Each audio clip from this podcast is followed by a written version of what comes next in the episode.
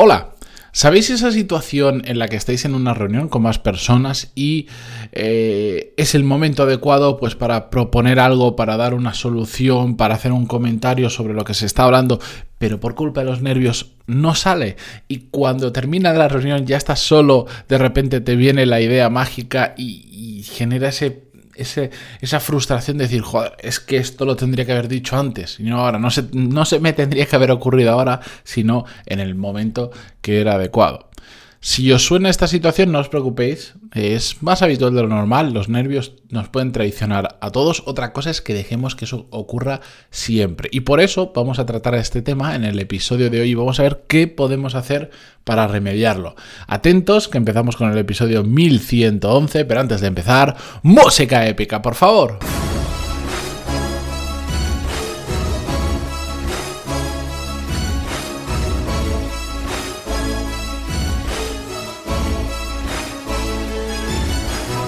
Muy buenos días a todos, bienvenidos, yo soy Matías Pantaloni y esto es Desarrollo Profesional, el podcast donde hablamos sobre todas las técnicas, habilidades, estrategias y trucos necesarios para mejorar cada día en nuestro trabajo.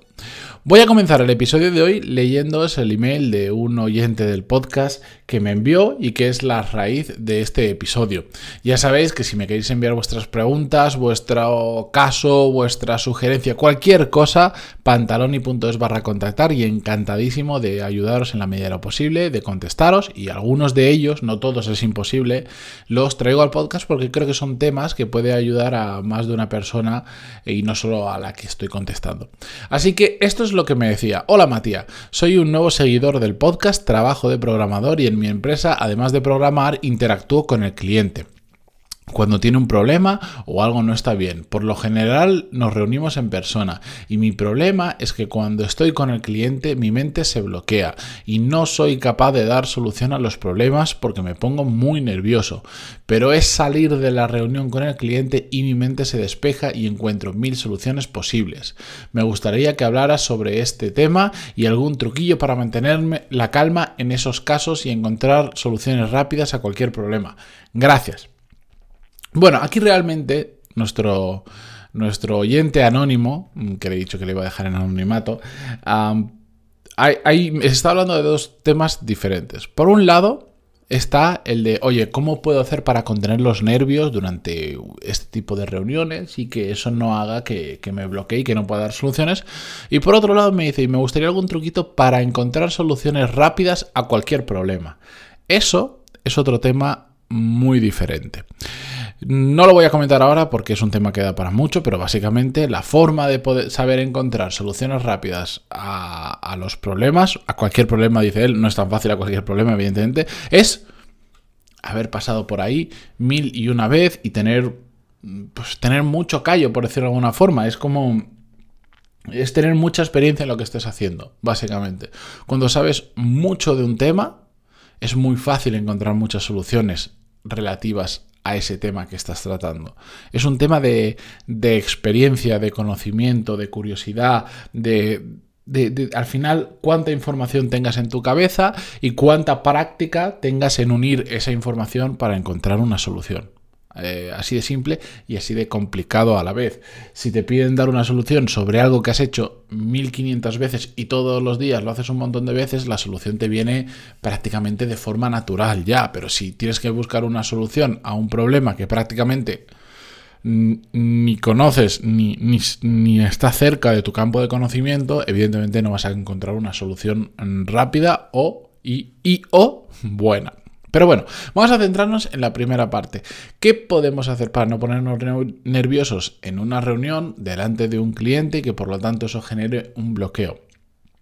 Básicamente, básicamente hay dos temas que tenemos que tener en cuenta. El primero es que no pasa nada por no tener siempre la solución mágica, la, eh, la superpropuesta en el momento. No pasa absolutamente nada.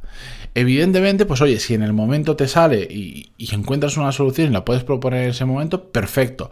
Pero si no, es absolutamente entendible. Otra cosa es que por el efecto del bloqueo parezcamos tontos y, parezca que no estemos aportando absolutamente nada. Hay que saber jugar un poquito nuestras cartas. Cuando estamos en una situación de este tipo, y bien porque nos hemos puesto nerviosos, o bien porque no tenemos la respuesta realmente en ese momento, aunque no estemos nerviosos, no pasa nada por decir, este tema lo voy a revisar después de la reunión con calma, dadme unas horas, dadme unos días, lo que haga falta, y os presento una solución, porque ahora en caliente no la tengo, o cosas que se me pueden ocurrir. Mmm, tienen, digamos, eh, tienen vacíos, tienen, tienen flecos que necesito pulir, pero necesito hacerlo con calma, después eh, lo comentamos. Así, simple. Es lo mismo que, digo muchas veces que ocurre con el tema de las decisiones, de no contestar en caliente, dejar que las cosas se enfríen y después darle una pensada por nuestra cuenta y dar una solución. No todo se tiene que solucionar en el momento. La gran mayoría de cosas que hacemos a lo largo de nuestro día no son urgentes y por lo tanto salir de una reunión diciendo, oye, eh, dame unas horas, mañana os paso una propuesta o dejadme que piense otra solución mejor, es absolutamente entendible porque la mayoría de cosas no son urgentes. Es preferible eso a dar una mala solución o, mm, salir sin dar una solución en el momento, pero tampoco darla después. Yo en ese tipo de cosas soy absolutamente honesto y cuando no tengo la solución en el momento, lo digo y lo digo de forma clara, porque no es un símbolo de debilidad ni de que sepas menos, es un tema de tomarte en serio tu trabajo y si en ese momento no tienes una solución, no te preocupes, la voy a encontrar, pero dame tiempo. Así de fácil. Eso por un lado.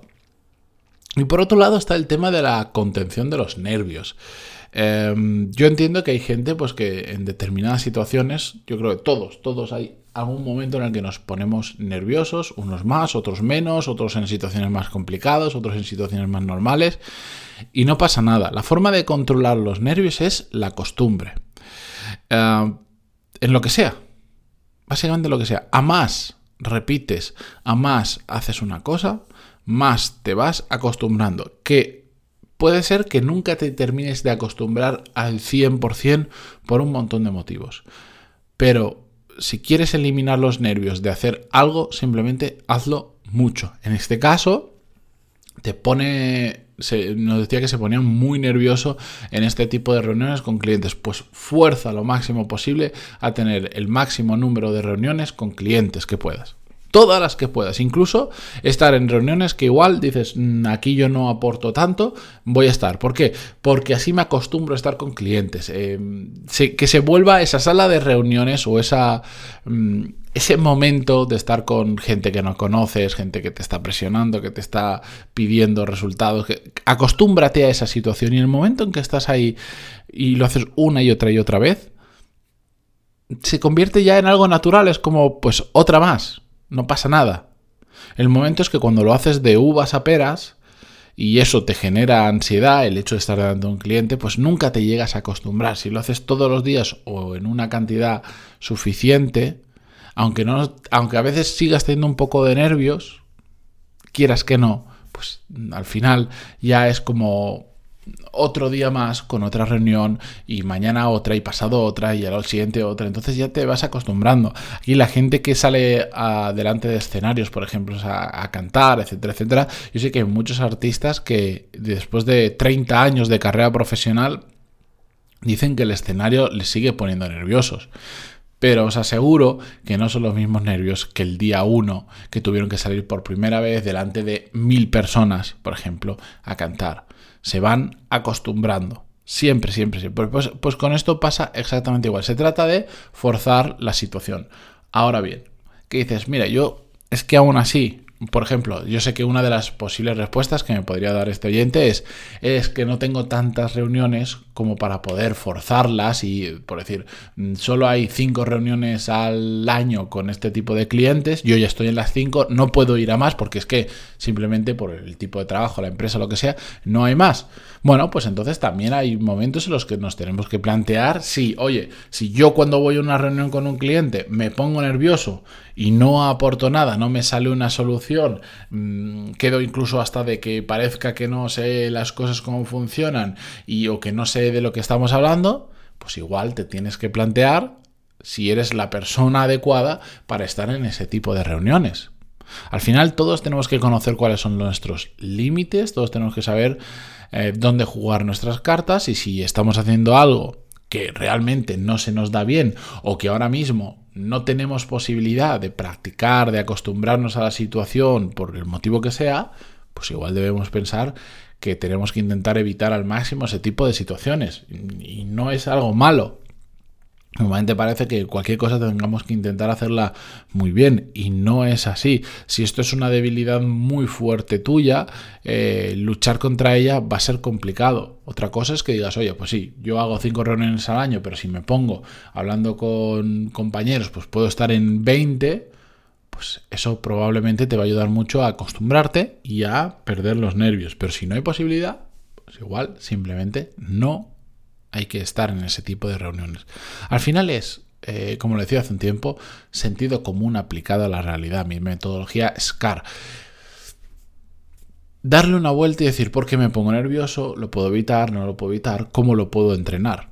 Así de fácil. Y al final yo he conocido personas, eh, de hecho recuerdo, hice, y con esto termino para no enrollarme, hice un curso de hablar en público hace no sé, os diría hace por lo menos 10 años o más, porque todavía, creo que todavía estaba en la universidad, por lo tanto hace más, ah, que me acuerdo que había una persona que se apuntó al curso y realmente tenía, tenía pánico de hablar en público. Pero pánico, o sea, y de hablar en público me refiero a en la propia clase, que seríamos, no sé, unas 10 personas, le intimidaba muchísimo hablar delante nuestra. Y la profesora, desde el día 1 y durante todas las clases, le obligó, entre comillas, a que todos los días, antes de comenzar la clase, tenía que hacer un pequeño... Delante de todos tenía que dar un pequeño discurso de cinco minutos. Así de fácil, del tema que quisiera, pero todos los días, aparte de lo que tuviéramos que hacer en la clase, siempre tenía que empezar, empezar dando un discurso de cinco minutos. Muchos nervios al principio, pero después, no, me, acuerdo cuánto dura el curso, un par de meses o así, la diferencia entre el primer día y el último era notable. ¿Por qué? Porque se había acostumbrado, ya era algo normal. Evidentemente, si de ahí pasaba a dar una charla delante de 100 personas, que ya no éramos ese público de 10 conocidos, sino 100 desconocidos, pues eh, no iba a ser tan fácil. Pero al menos al ecosistema al que estaba acostumbrado, al enfrentarse a esas 10 personas en las clases de hablar en público ya se había acostumbrado. Y entonces, aunque no era que hubiera desaparecido todos los nervios del mundo, pero sí lo hacía muchísimo mejor y estaba mucho más em, calmada y, le salía mucho más fácilmente. Una simple anécdota, pero es que el tema de la repetición, el tema del acostumbrarnos a las cosas, elimina, elimina muchísimo este tipo de situaciones donde los nervios nos limitan y hacen que, bueno, pues no, podamos, no podamos demostrar lo que realmente sabemos o lo bueno que somos cuando se da pie a que lo hagamos. Así que con esto yo me despido mm, hasta mañana. Gracias por estar al otro lado en Spotify, en Google Podcast, en Evox, en iTunes, donde sea que lo escuchéis. Y mañana más. Adiós.